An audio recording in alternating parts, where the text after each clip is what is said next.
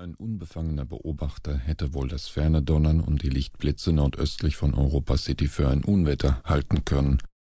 Doch Irma Steinhauer wusste, dass in diesem Moment weit jenseits der Grenze der Stadtstaates eine mörderische Luftschlacht im Gange war, nachdem der Bordcomputer ihres Flugpanzers den Energiebedarf zum Schmelzen des Eingangsportals ermittelt hatte, begannen die Geschütze mit ihrer Arbeit.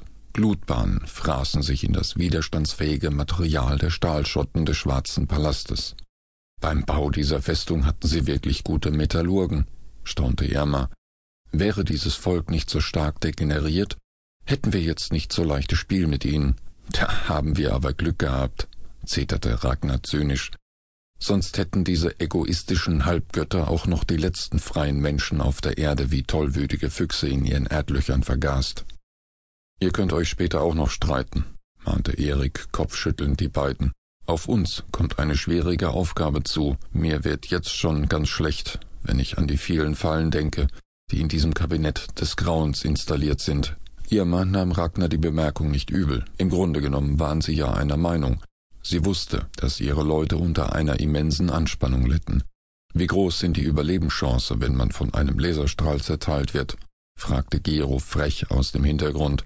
Viel größer, als wenn du in meine Finger gerätst, drohte Erik mit einem Augenzwinkern.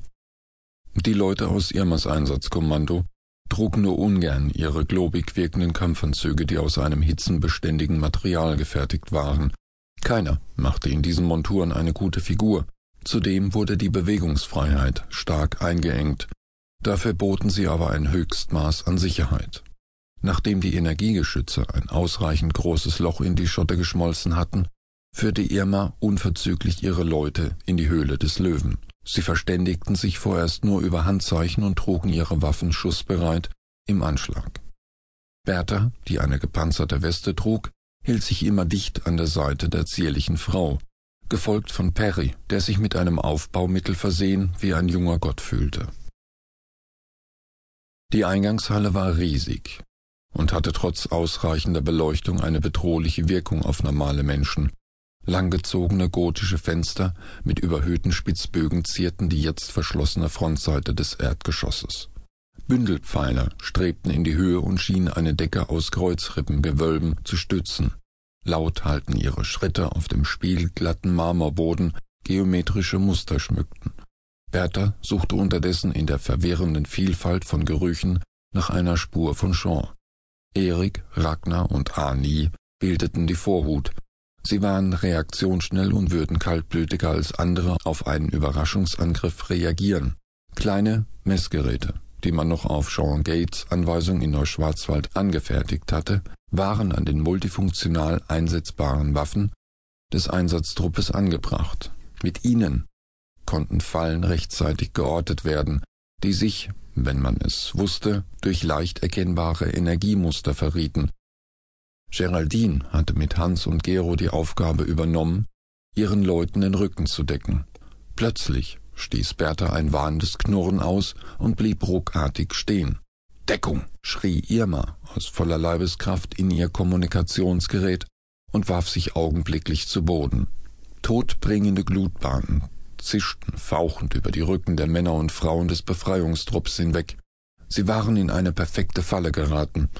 Aus einer Seitentür stürmten fast zwei Dutzend schwer bewaffnete SD-Leute in schwarzen Uniformen auf sie los. Sofort erwiderte Irmas Stoßtrupp den Angriff mit einem massiven Abwehrfeuer. Tödlich getroffen brachen mehrere schwarz gekleidete zusammen. Ohne zu zögern hechtete Geraldine hinter die nächste Säulenbasis um von dort aus ihren Angreifern in die Flanke zu fallen. Bei dem blutigen Feuergefecht retteten nur die aufwendigen Kampfanzüge der Nachkommen diese vor schweren Verletzungen. Die SD-Leute schienen einer Eliteeinheit anzugehören, denn sie bedrängten die Nachkommen mit einer unglaublich verbissenen Hartnäckigkeit, ohne auf ihre eigene Sicherheit zu achten. Bertha konnte sich nicht lange zurückhalten. Ihr Rudel war in Gefahr. Mit gefletschten Zähnen stürmte sie auf die scheinbar furchtlosen Elitesoldaten des SD los. Überrascht von dem Angriff des gewaltigen Hundes, versuchten sich die geschockten Männer in Sicherheit zu bringen, wobei sie den Trio Erik, Ragnar und Ani direkt ins offene Feuer liefen. Keiner von ihnen überlebte. Was waren denn das für Geisteskranke? fragte Erik, kopfschüttelnd nach dem Feuergefecht, während er auf Irma zuging, um nach ihr zu sehen. Plebsgeborene, antwortete stattdessen Perry, der über einen toten SD-Mann gebückt diesen näher in Augenschein nahm.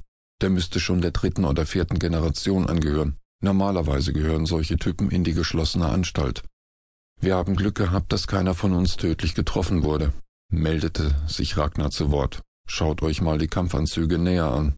Geschockt starrten sie sich an. Fast jeder hatte verkohlte Stellen von Streifschüssen und Treffern auf seiner Montur. Das extrem hitzebeständige Material, der unbequeme Anzug hatte ihm das Leben gerettet. Nur Bertha hatte nichts abbekommen. Gut gemacht, braves Hündchen, lobte ihr mal die Hundedame und tätschelte ihren Kopf. Voller Freude über diese nette Geste wollte Bertha Pfötchen geben. Die mächtige Pfote traf allerdings versehentlich die Schulter der zierlichen Dame und nötigte diese, in die Knie zu gehen. Nur der geschlossene Helm des Kampfanzuges rettete Irma vor Berthas Zunge. Muss das jetzt sein? Du kannst nach dem Einsatz noch genug mit Bertha herumschmusen, frotzelte Erik, um dann schnell in Deckung zu gehen.